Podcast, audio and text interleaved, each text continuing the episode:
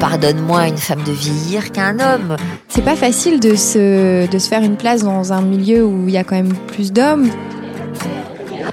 Mais la féminisation du métier d'investigation, ça a été quelque chose, je pense, de très positif. Les femmes n'attendent plus qu'on leur, qu'on leur dise tiens, viens. Non, elles y vont.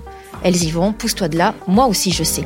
Je ne me positionne jamais comme une femme. En fin de compte, je me suis jamais posé la question de l'appartenance à un sexe. À la télévision, les femmes parlent deux fois moins que les hommes. Alors qu'elles représentent 52% de la population française, elles ne sont que 38% à intervenir à l'antenne. Je suis Marie-Amélie Druenne, journaliste à Télé Loisirs. Tout au long de ma carrière, il y a des femmes qui m'ont inspirée et qui m'ont donné envie de suivre leur voie. Alors j'ai voulu les rencontrer et qu'elles me parlent de leur parcours et des embûches qu'elles ont dû surmonter dans le milieu de la télé, encore très masculin. Aujourd'hui, dans Femmes de télé, nous recevons Alexa Laroche-Joubert. Elle est la patronne d'Aventure Line Productions. Beaucoup l'ont découverte sur le plateau de la Starac, dont elle était la directrice. Elle est aussi celle qui a introduit la télé-réalité en France. Love Story, Les Marseillais, Colanta, Fort Boyard sont autant d'émissions associées à son nom. Bonjour Alexa Laroche-Joubert. Bonjour. Ensemble, on va parler de votre parcours, des embûches que vous avez pu connaître, de votre réussite, mais aussi de votre engagement pour des femmes plus présentes à la télévision. Alors, je vous ai présenté, euh, mais finalement, comment est-ce que vous vous présentez, vous, Alexa Laroche-Joubert Vous êtes PDG, femme d'affaires, productrice, un peu des trois? Alors, je suis exactement des trois. C'est-à-dire, euh, je suis de facto PDG parce que j'ai un mandat. Euh, je suis femme d'affaires parce que je vends des programmes et, et j'ai des actionnaires et, et euh, j'ai besoin d'avoir une rentabilité. Et après, il y a quand même une partie de moi, c'est que je suis une femme de télévision. Je suis euh, chronophage de télévision. Euh, j'aime faire mettre les mains dans le cambouis. J'aime produire la télévision. J'aime la regarder. Je regarde énormément de choses. Et donc, ouais, femme de télévision, je dirais. Podcast tombe à pic. Comment est-ce que vous en êtes arrivé là? Est-ce que pour vous, c'était un parcours semé d'obstacles ou euh, ça a été euh, assez direct pour vous? Alors, c'est un parcours semé de détermination euh, et de gens bienveillants. J'ai eu la chance de démarrer mon métier très très jeune puisque je crois que ma première fiche de paix, je dois avoir 16 ans. Et j'étais engagée par une femme qui s'appelait Ginial Negalic, qui a été connue parce que c'était une sorte de révolutionnaire de la télévision. C'est elle qui a fait, euh, qui a participé aux premières euh, radios libres et qui a fait euh, surtout scandale en mettant cette image subliminale de François Mitterrand dans le JT, dans le générique du JT de 20 heures. c'était une femme subversive et qui m'a engagée. Et donc, mon premier patron a été une femme. Et euh, je pense qu'elle m'a donné le goût de la liberté, de l'indépendance et de la conquête. J'ai eu beaucoup de femmes qui m'ont inspiré. Euh, j'ai une femme qui a été très très importante pour moi, qui a été une pionnière, qui s'appelle Pascal Brognot. C'est elle vraiment qui a fait, qui a révolutionné la télévision, entre autres avec euh, Sexy Zap, des émissions de témoignages perdues de vue, enfin des gros, enfin témoin numéro un, des grosses émissions très très modernes à l'époque. Et c'est une femme courageuse qui a un âge qu'on ne dit plus, mais qui en l'occurrence produit toujours énormément de fiction. Et c'est une femme qui a osé s'opposer à, un monde d'hommes. Euh, elle faisait, euh, c'était une des seules à faire partie du comité de direction de TF1. Et euh, un jour, elle s'est fâchée avec Patrick Lelay. Elle a refusé d'y aller. Elle m'a envoyé à sa place. Et je me suis retrouvée en basket devant Patrick Lelay au comité de direction de TF1, ce qui était quand même un pied de nez qu'elle faisait. Et pour moi, une expérience incroyable. Justement, cette expérience incroyable, est-ce que vous l'avez vécue comme je suis un petit peu cette seule femme face à beaucoup d'hommes et, euh, et, du coup ça va être compliqué? Est-ce qu'elle est, elle est symptomatique de, du reste de votre carrière finalement? Alors, je ne me positionne jamais comme une femme. En fin de je me suis jamais posé la question de l'appartenance à un sexe. J'entends professionnellement, évidemment, pas dans ma vie perso, euh, mais professionnellement, je me vois comme un individu avec des compétences, euh, une expertise, euh, des manques, évidemment, des, des zones d'amélioration et des zones de performance. Mais jamais je me suis dit, tiens, je suis face à un homme ou je suis face à une femme. Je suis face à quelqu'un que j'admire, quelqu'un avec qui j'ai envie de travailler, quelqu'un pour qui j'ai envie de travailler. Euh, mais euh, sinon, jamais autrement. Et ce qui fait que je suis, je, alors je comprends très bien et je milite en plus pour que les femmes euh, arrivent et accèdent à des postes importants parce que pour le coup, une fois que vous accédez à des postes importants, vous apercevez que quand vous tournez la tête à droite ou à gauche, eh il y a que des hommes. Euh, mais en revanche, je peux pas dire que mon parcours a été semé d'embûches. Il a vraiment été soutenu, il a vraiment été accompagné, il a été vraiment aidé par des femmes exemplaires et pionnières mais aussi par un, des hommes. Mon patron, ça fait 22 ans que je travaille avec un, un monsieur qui s'appelle Stéphane Courby, et ça fait 22 ans qu'il me fait progresser, et c'est un homme. Donc je lui dois une grosse partie de ma carrière, et puis, et puis probablement mon éducation aussi, qui est assez matriarcale. À aucun moment, vous avez ressenti des relents de sexisme même invité d'un plateau de télévision euh... Alors c'est vraiment quelque chose de très particulier. Je pense que déjà j'ai une voix qui porte et, euh, et je prends très vite l'ascendant. Je suis la fille d'une grande reporter de guerre qui a été l'une des premières femmes à aller sur les terrains de guerre, euh, qui est connue dans le monde entier. Et donc je pense que je me suis jamais posé la question de euh, ma légitimité elle est dans un endroit. Euh, elle a envahi un terrain qui était un terrain masculin en plus très violent, qui était le terrain de la guerre, qui n'était a priori pas de l'apanage des femmes. Et moi, j'y suis allée en conquérante, le, vraiment mais le, le couteau euh, entre les dents. Et donc que ça soit euh, si je voulais me faire entendre, je me faisais entendre et je considérais que j'avais des choses à dire et que ce que j'avais à dire méritait d'être entendu. Ah, il n'était pas automatiquement, mais ça c'est le jeu.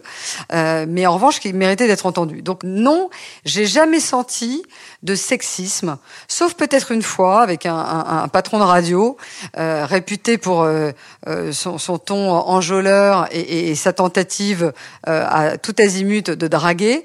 Mais c'était euh, soyons très honnêtes, et euh, je ne parle que pour moi, je ne parle pas évidemment, et je reconnais parfaitement que malheureusement ça peut se passer beaucoup plus violemment, mais c'était un jeu de séduction auquel j'ai répondu de façon très froide euh, et qui s'est arrêté là où ça devait s'arrêter. Moi, je travaille dans un dans un monde, en l'occurrence Colanta, il y a, y a on est 250, euh, il y a quand même beaucoup d'hommes, euh, et j'ai, je suis assez froide, c'est-à-dire que je je suis très sympathique, je suis conviviale, j'aime profondément travailler avec mes équipes. en revanche, il n'y a pas de cas où on passe et euh, un, un, le cadre professionnel. Et donc, à partir du moment où, ne, où je mets cette barrière-là, on la franchit pas non plus. Donc, c'est il y a tout un travail, et c'est ce que j'éduque euh, et ce que j'apprends à mes filles, c'est que c'est elles aussi qui mettent les barrières. Est-ce qu'on vous a déjà refusé un poste parce que vous étiez une femme? Je pense. Euh, alors, je vais pas le prendre personnellement je vais le prendre dans une dans une génération et un état sociologique. Euh, oui, on m'a refusé euh, des postes. Euh, oui, on m'a refusé probablement parce que j'étais une femme. C'était pas moi, Alexia Joubert, qu'on visait. C'est que globalement, euh, on pensait que les femmes n'avaient pas la capacité de faire certains jobs et entre autres, j'entends des grands jobs d'encadrement, de gestion et, et, et d'entreprise. Donc, euh, je le prends pas du tout personnellement parce que ça me concernait pas moi particulièrement, mais c'est aussi ce pourquoi je lutte, c'est-à-dire qu'il y a quand même euh, un, un, un, fond de musique même si euh, c'est en train, les mentalités sont en train de changer, où on se dit qu'une femme euh, n'est pas, n'a pas la capacité de travail ou le tempérament ou le leadership pour gérer des hommes, alors des hommes avec un grand H, euh, et euh, faire fructifier une société. J'aimerais qu'on parle de réussite. À quel moment est-ce que vous vous êtes dit j'ai réussi? Alors vous savez, euh, le terme de, de, réussir, j'ai, enfin quand j'ai une très jolie phrase euh, qui est euh, dans une course, il y aura toujours des gens qui sont devant toi, il y aura toujours des gens qui seront derrière toi. L'important, c'est la vigueur que tu auras mis à courir. Donc la réussite, c'est ça pour moi. C'est-à-dire de, de, savoir qu'on a fait le maximum et qu'on est allé au bout de, de surpassement de soi. D'ailleurs, c'est pas pour rien, à mon avis, que je m'occupe de Colanta. Après, est-ce que j'ai le sentiment d'avoir réussi? Déjà, j'ai euh, j'ai des grands moments de confiance en moi et des grands moments de manque de confiance en moi. Je pense que le drame des femmes, c'est qu'on a toujours l'impression d'avoir usurpé euh, un poste euh, et qu'à un moment on va être démasqué. Donc je, je, me dis que toujours je vais être démasqué. Bon, ça va un peu mieux maintenant, mais quand même pendant longtemps, ça, j'ai eu peur de ça. J'avais le, le, complexe du bon élève, enfin de la bonne élève d'ailleurs, parce que c'est plus souvent la bonne élève que le bon élève. Euh, j'ai euh, je pense que j'ai eu l'impression de réussir. Euh, c'est très con, mais euh, quand quand euh, quand j'ai fait des émissions dont j'étais fière, quand mes parents étaient fiers de moi, quand j'ai pu m'acheter mon premier appartement, euh, quand j'ai mis, euh, enfin moi j'élève seule mes deux filles, euh, donc euh, quand je mets à l'abri mes enfants, c'est-à-dire en leur permettant d'avoir une scolarité, de euh, d'avoir des activités, euh, d'avoir des copains et de pouvoir manger à leur faim, et, et d'être respectée dans un dans un milieu de par mon expérience. Je pense que c'est ça, en fin ma réussite. Finalement, est-ce que vous considérez que vous êtes arrivé au must de votre carrière ou vous voulez encore, encore plus réussir Vous avez encore plus d'ambition Oh là là, vous me posez une question qui est existentielle en ce moment. Euh, je viens d'avoir 50 ans. Euh, je pense que je me pose la question de est-ce que je peux admettre que je suis bien à l'endroit où je suis ou est-ce que j'ai toujours euh, besoin de repousser euh, ce plafond de verre? Euh, J'ai pas la réponse. Euh, j'ai, euh, en fin de compte, là, je suis à un, un, niveau de carrière où soit je prends des grands postes à l'international de gestion de groupe, euh, soit je continue euh, le merveilleux métier que j'exerce, c'est-à-dire qui est un métier au final d'artisan, de chef d'entreprise artisan. Euh, et voilà, je, je crois que j'aime beaucoup ce métier-là. Euh, je, ce que j'aime moi, c'est découvrir des talents, les aider à se réaliser et leur donner les moyens de se réaliser. Euh, c'est là maintenant mon ambition. Je, je suis j'ai toujours le couteau entre les dents, mais peut-être euh, peut-être plus, plus sagement que je ne l'étais. Enfant, qu'est-ce que vous vouliez faire? Est-ce que vous aviez déjà euh, cette idée de je vais réussir, je veux être puissante euh, Oui. Oui, ça, ça arrivait très. Alors, c'est évidemment, quand vous êtes enfant, vous, vous ne l'exprimez pas comme ça. Vous avez besoin probablement d'avoir le centre de l'attention sur vous. Il y a un petit côté gothique. Euh, et euh, il y a un élément qui drive ma vie, c'est la liberté. Et en fin de compte, quand même, le pouvoir vous donne la liberté d'accepter ou de refuser. Et donc, je dis toujours, euh, le seul intérêt d'être patron, c'est de dire bonjour aux gens à qui vous avez envie de dire bonjour et d'avoir d'être entouré de gens que vous estimez. Et donc, c'est l'une des raisons pour lesquelles je suis patron. J'ai- sincèrement, financièrement, c'est pas le point du tout. Enfin, je, je pense que si j'avais voulu gagner énormément d'argent, euh, je, je, je- enfin, je, j'en serais pas là où je suis. J'en serais à mon compte. Donc, c'est, c'est pas ça. Moi, ce que j'aime, c'est vraiment travailler en équipe avec des gens que j'apprécie, que je respecte, et avoir la capacité de dire non. Qu'est-ce que vous vouliez faire plus jeune? Alors, j'ai- je voulais faire trois métiers. C'est drôle parce que la télé-réalité a rassemblé ces trois métiers. Je voulais être psychologue, euh, je voulais être réalisatrice et je voulais être flic. Ah oui. Et en fin de compte, j'ai fait des études de droit pour être flic. Euh, de façon très ironique, j'ai enfermé des gens, je les ai filmés, j'ai étudié leur comportement. Donc, euh, j'ai fait un peu la quadrature du cercle. On va parler de votre mère, qui a été pour vous euh, d'une grande influence, j'imagine. Elle a été aussi pour beaucoup de jeunes femmes qui ont voulu devenir journalistes grâce à elle. Vous êtes fière de ça? Ouais, souvent j'ai des gens qui s'approchent de moi qui me disent voilà votre maman euh, m'a donné envie d'être journaliste, m'a donné envie de d'intégrer une rédaction et c'est une fierté énorme. Euh, moi je suis très admirative. Alors c'est toujours difficile parce que je suis à la fois une professionnelle qui peut porter un regard critique et admiratif sur sa carrière de, de grand reporter de guerre et à la fois c'est ma maman. Donc j'ai un regard d'enfant euh, sur elle. Donc c'est c'est euh, ce qui est sûr c'est qu'elle euh, moi, j'ai eu beaucoup de problèmes scolaires. Euh, été dyslexique, j'ai appris à lire et à écrire à 11 ans. Euh, j'ai fait une scolarité extrêmement chaotique.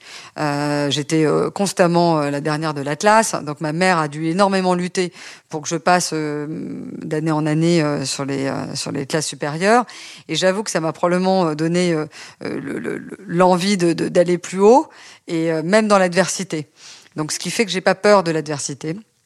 Et, euh, et puis ça m'a donné quand même le fait d'être entouré d'une femme et d'un père, hein, parce que mon père est essentiel dans, dans, dans ma carrière, euh, entouré d'amour et, et de, de, de confiance en moi.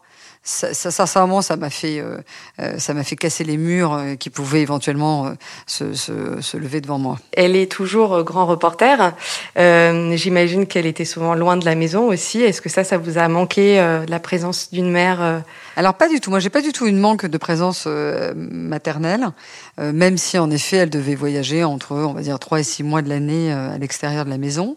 Déjà parce que, euh, alors au début, il n'y avait pas les moyens de, de communication actuels, mais enfin, il y avait quand même ce qu'on appelle les téléphones satellites, donc elle pouvait me joindre. Et puis d'autre part, dans la cour de récréation, c'est beaucoup plus marrant de raconter que votre mère est en plein milieu du Liban et, vous appelle et vous entendez les bombes tomber que qu'une autre maman qui a une activité somme toute un peu plus banale. Donc je, je non avec mon frère, euh, on n'a jamais eu de problème euh, à ça. Et puis il faut pas oublier que euh, quand elle a commencé vraiment sa carrière de reporter, moi j'étais une jeune ado et que bah, c'est assez sympa de ne pas avoir sa, mère- sa mère parce que c'est aussi une maman sur le dos. Alors, vous-même, vous êtes maman de, de deux enfants, deux filles. Euh, comment est-ce que vous avez pu associer votre vie pro et votre vie perso?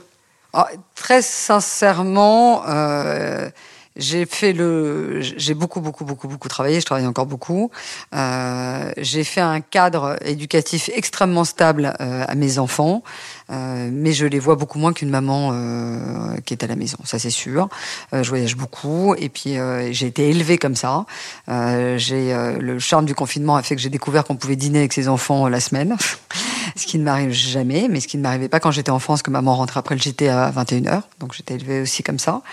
Euh, je pense qu'ils ont, euh, je leur ai inculqué des valeurs euh, et la valeur travail, entre autres, la valeur de réussite, la valeur de tout est possible quand on s'en donne les moyens. En revanche, probablement que euh, je, ça leur manquera un moment d'avoir une maman euh, euh, tout le temps là. Probablement que je suis passée à côté de certains éléments de leur vie, ça c'est possible. Euh, mais maintenant, euh, j'ai été, j'ai été une femme d'entreprise, une mère et une amie mais j'ai aussi été une femme d'entreprise. Mais euh, je sais aussi qu'à travers moi, euh, la manière dont je voulais éduquer mes filles, il y a une forme d'exemplarité. C'est-à-dire que je leur ai prouvé que l'éducation que je leur donnais, c'est celle aussi que je vivais. Et que donc, en tant que femme, euh, elle, il fallait qu'elle s'émancipe, il fallait qu'elle fasse des études pour réussir, il fallait qu'elle se donne les moyens de leurs ambitions. Et je vois ma grande est dans une grande université internationale et ma petite, toute seule, elle a pris un papier un jour dans la rue et elle est devenue euh, comédienne avec Vincent Lacoste sur un premier rôle. Et ça, elle ne le doit qu'à elle. Et je pense que le fait de m'avoir euh, vu conquérir des domaines lui a donné envie de conquérir le sien. Donc vous êtes fière de, de ce qu'elles sont devenues et ce qu'elles ce sont en train de devenir? Bah, moi, je considère toujours euh, que nos enfants sont plus intelligents que nous-mêmes. Euh, alors, ils sont faits de deux, de deux personnes. Hein. Je, je, je, reconnais aussi 50% de, de l'activité de leur papa. Euh, bon, il s'avère que l'aîné n'a pas de papa parce qu'il est décédé quand, quand elle était jeune. Mais euh, évidemment, je suis ultra fière d'elle et je les trouve beaucoup plus intelligente euh, que moi au même âge. Effectivement, on parle de votre vie privée. Elle a été extrêmement médiatisée. Comment est-ce que vous l'avez vécu, ça, au début de votre carrière? Alors, j'ai pas eu de problème avec la médiatisation de, de ma vie privée qui m'était volée, hein, parce que je n'ai jamais moi-même médiatisé ma vie privée. Euh, donc, c'était en général euh, bah, les paparazzis, des choses comme ça. Euh, j'ai jamais attaqué.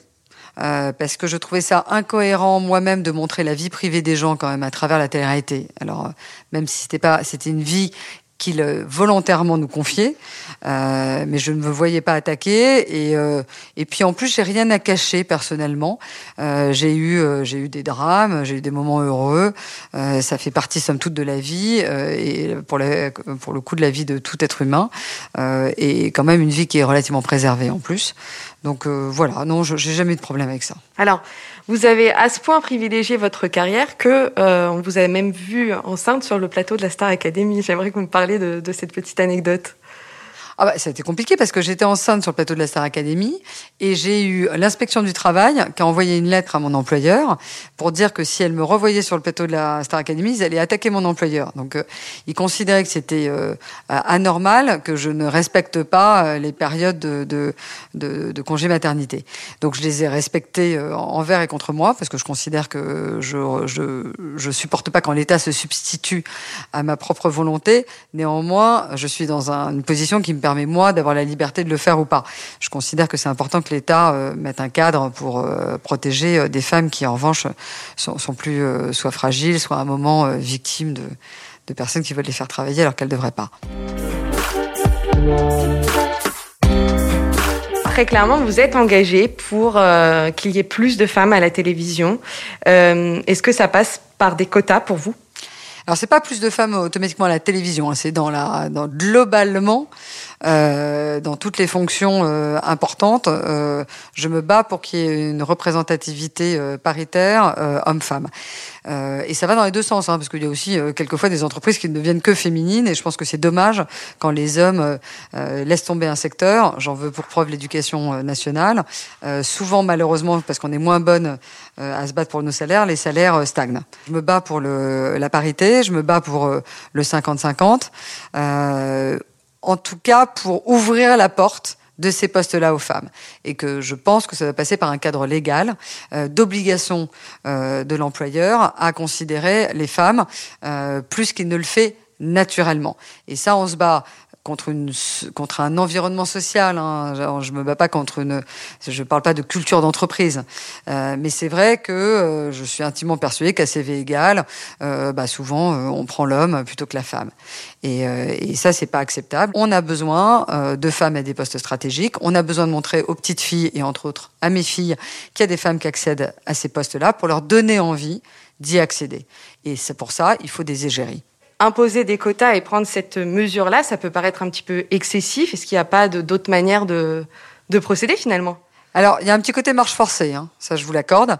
Euh, je, vous dire qu'il y a énormément d'autres procédés, mais celui-là au moins, il est euh, simple, compréhensible, euh, n'est pas soumis à la subjectivité des uns et des autres, et il y aura probablement des erreurs de recrutement.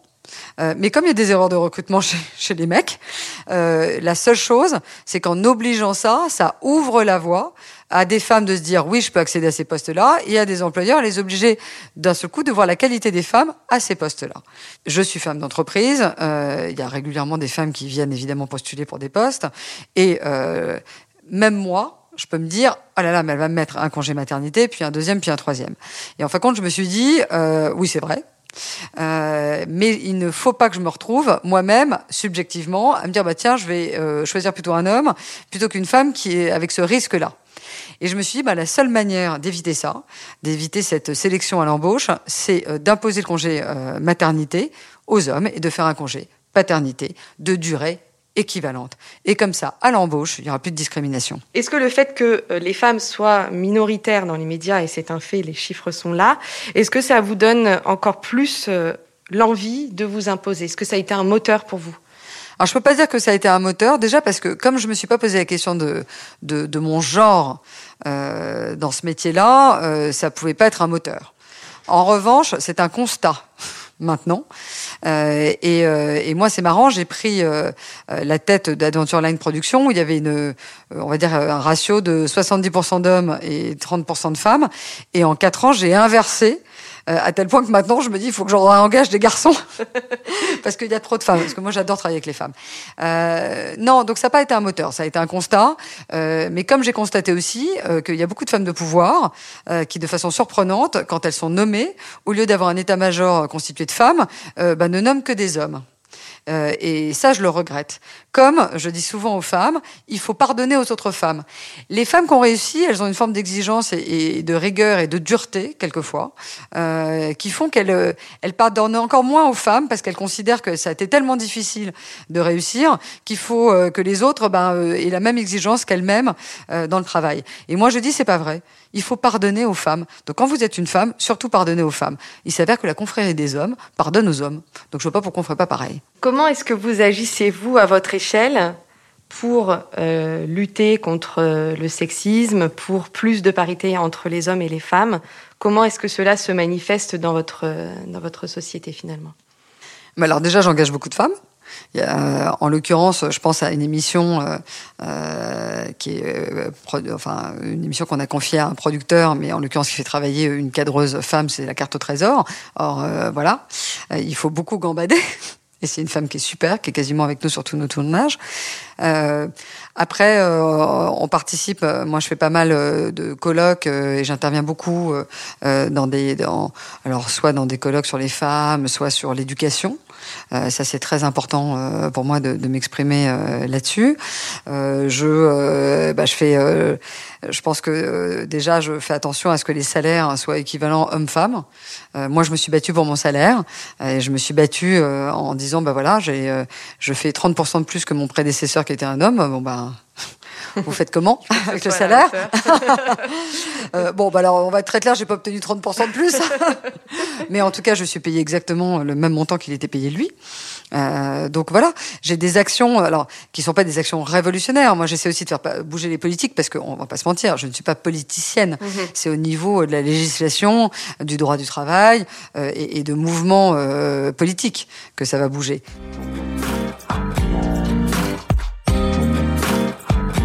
Vous avez participé, vous, à l'introduction de la télé-réalité en France. Beaucoup peuvent décrier l'image qui est donnée de la femme. Qu'est-ce que vous avez à répondre à ça? Alors c'est ça qui m'amuse, c'est que je trouve souvent que c'est une vision extrêmement rétrograde de la femme. Euh, les femmes qui sont dans la télé-réalité, euh, d'autant plus aujourd'hui, sont des femmes conquérantes. Et quand vous regardez un programme de télé-réalité, vous verrez qu'elles sont beaucoup plus directives, beaucoup plus puissantes souvent que les hommes, et que c'est elles qui, euh, qui font marcher les histoires et, et, décident de ce, qui, de ce qui va se passer. Et d'ailleurs, j'en veux pour preuve que celles qui réussissent extrêmement bien dans la télé-réalité et qui sont maintenant des femmes d'entreprise, j'entends euh, Nabila, Caroline Receveur, euh, Jessica Desmarseillais, qu'on avait lancé, euh, sont des femmes. Et donc, elles tirent extrêmement bien leur épingle du jeu. Alors, sous prétexte qu'elles sont blondes et que pour certaines, elles se sont faites euh, refaire les seins, tout de suite, on les pense idiotes et victimes. Et ça, ça met insupportable parce qu'on pose une étiquette et un préjugé sur ces femmes qui n'ont peut-être pas euh, la culture que certains considèrent comme une forme d'intelligence, mais qui ont tout simplement pour moi une intelligence de survie et une intelligence de situation. Et c'est ça que j'aime chez elles. Qu'est-ce que vous avez envie de dire à la jeune génération, à toutes ces, toutes ces femmes euh, qui veulent, qui voudraient suivre euh, votre chemin Comment est-ce que vous avez envie de les encourager? Alors, euh, il y a plusieurs choses. Déjà, un, leur dire que les rêves sont atteignables, c'est un peu une banalité, mais c'est vrai. Il faut quand même le répéter. Euh, deux, qu'elles ne doivent pas se voir comme femmes ou hommes, mais comme euh, expertes euh, et avoir une compétence. Et ça, ça tient de l'exigence qu'on a envers soi-même. Euh, trois, qu'il faut arrêter de se poser la question de la légitimité. Euh, souvent, on se dit ah bah je suis pas légitime à ce poste. Eh ben, il s'avère qu'aucun mec se pose la question de sa légitimité à un poste. il le prend puis après il voit. Eh ben, vous faites pareil. Vous vous emparez des postes. Euh, quatre, quand on négocie son salaire, ben, il faut le négocier comme un homme, mais de façon factuelle, c'est-à-dire vos résultats méritent salaire. Et donc vous mettez, en avant vos résultats. Euh, faire attention euh, aussi, euh, ça c'est un petit point parce que j'en parlais avec ma fille de 12 ans. Euh, il y a un petit garçon qui a fait un poste une blague qui est un peu en, se moquant un peu des filles. Le pauvre, il a été euh, euh, harcelé. Euh, harcelé. par les filles en disant c'est honteux, c'est honteux, c'est honteux. Donc le, le, petit garçon, il savait plus comment réagir et donc il a posté plein de trucs féministes.